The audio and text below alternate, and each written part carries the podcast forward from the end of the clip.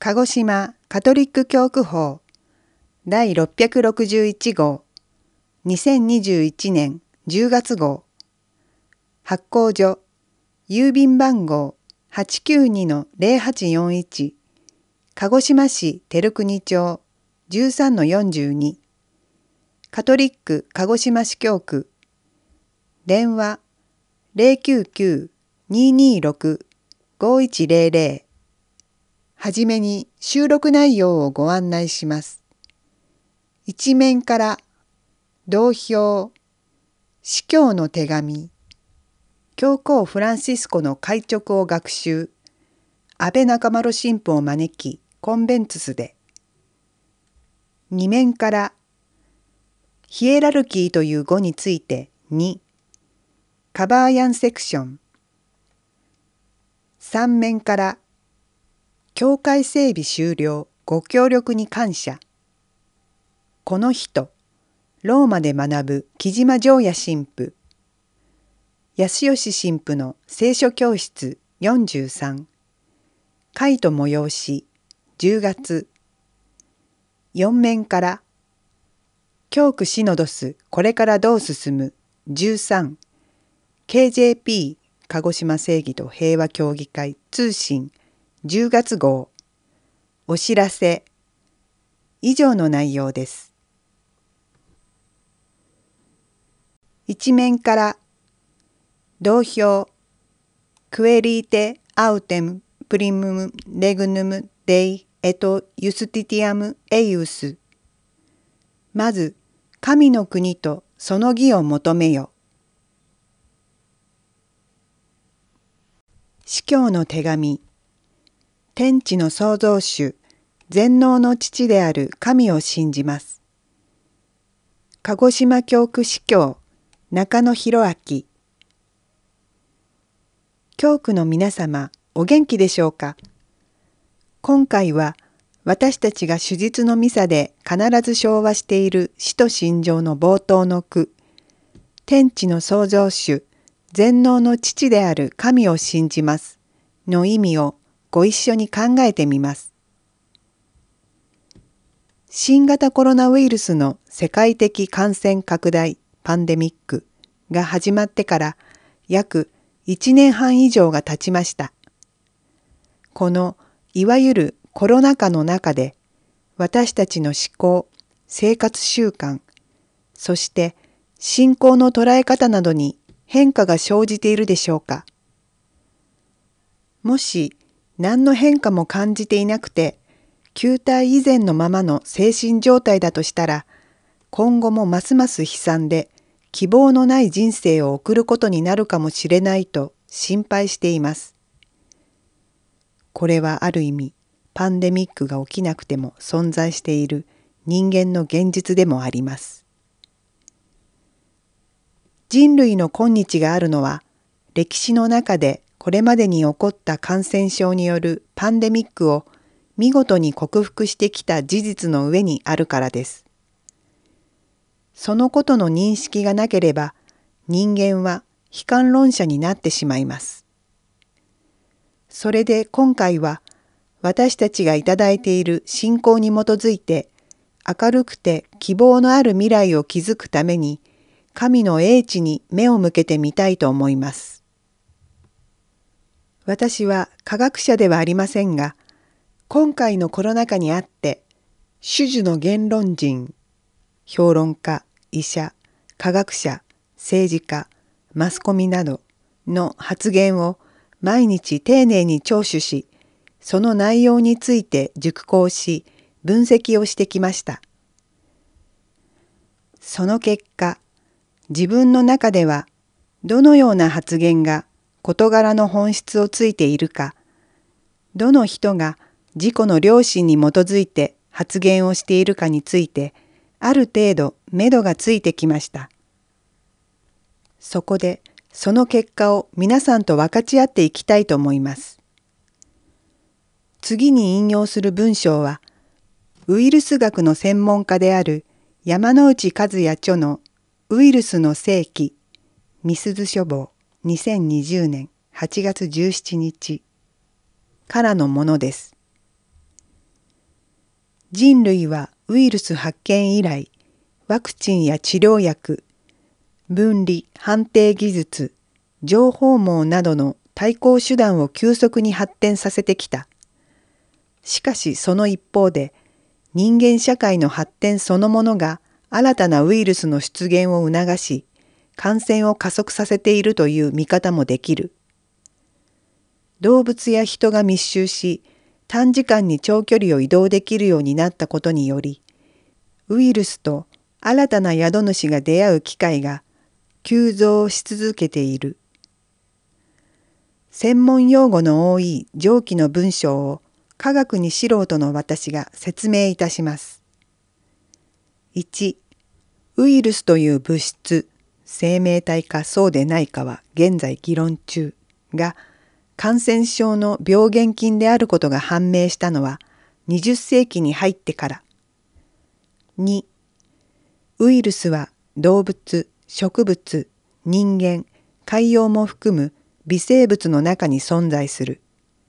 それは細菌のように単独では存在できず必ず宿主を必要とする性質を持つ。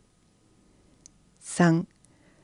ウイルスは19世紀後半に感染症の病原体であると特定された細菌、来菌、コレラ菌、結核菌など多数を宿主とすることが判明。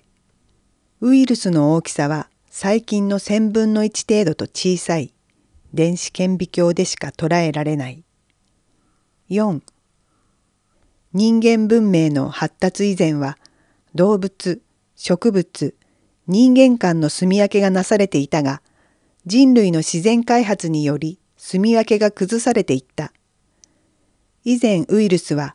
動物から動物植物から植物の移動だったのが自然開発によって動物から人間植物から人間が可能になった。そして今新型コロナウイルスは果たして動物からの感染なのかあるいは人から人への感染なのかという一点に世界中が注目している現実がある。5. 3番目の人間から人間への感染の可能性については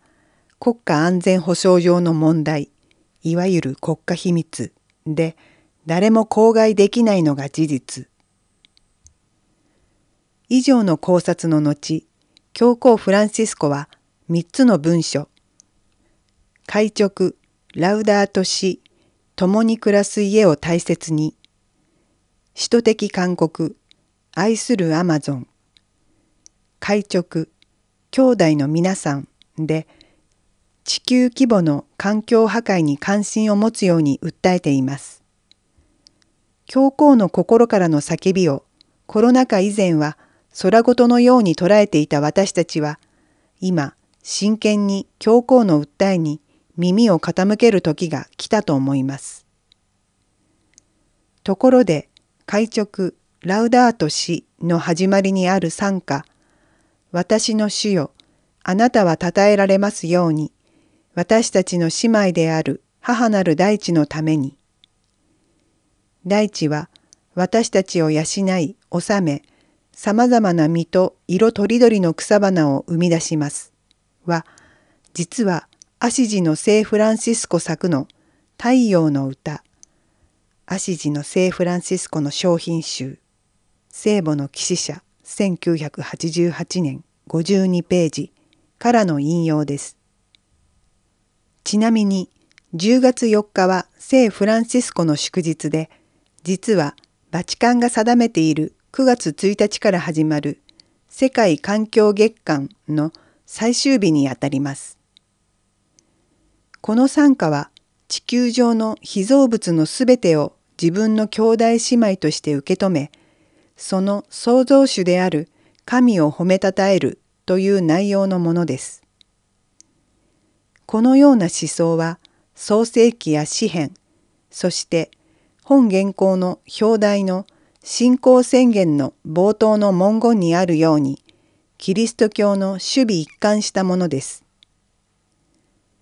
私たちは人類にとってウイルスとの共存は宿命であると判明した今日、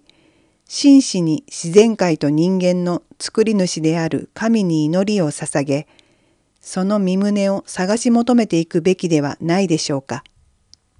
新型コロナに注意しながら神を恐れる日々を送りたいものです。主を恐れることは知恵の始め。信玄1の7中野司教の顔写真があります。教皇フランシスコの開直を学習。安倍中丸神父を招きコンベンツスで。十字架賞賛の祝日の9月14日火曜午前10時から教区本部を主会場にオンラインも活用して教区で働く司祭、女祭が集うコンベンツスが開かれた。この日のコンベンツスには神学者の安倍中丸神父サレジオ会が講師として招かれ、教皇フランシスコの会直、ラウダート氏と兄弟の皆さんを学習する機会が持たれた。中野司教の挨拶に続いて講話した安倍神父は、教皇フランシスコによる会直の狙いを、解放の神学を唱えたブラジルの神学者レオナルド・ボフ元司祭の思想などと照らし合わせながら解説。その上で、教皇フランシスコは、信者には一部の富裕層の利益のために地球環境が破壊され、貧しい人々が搾取されているという現実を見、見た現実がどうなのかを判断決断する。そして決断したことを生きる実践することが大切だと説いていると話した。また歴代の教皇が地球環境や政治問題に触れないでいたのに対して教皇フランシスコは霊的指導者として信徒を支えるためにこれらの問題にも踏み込んできた。これは聖職者が信徒に協力するべき立場にあるということも含んでいるとメッセージを送った。昼食後も予定を変更して安倍神父の講話が続いたが出席した司祭女祭たちは静かな語り口の中にも深みのある講師の話に聞き入っているようだった。講話後は教区評議会聖書愛読運動などについての連絡があり、参会となった。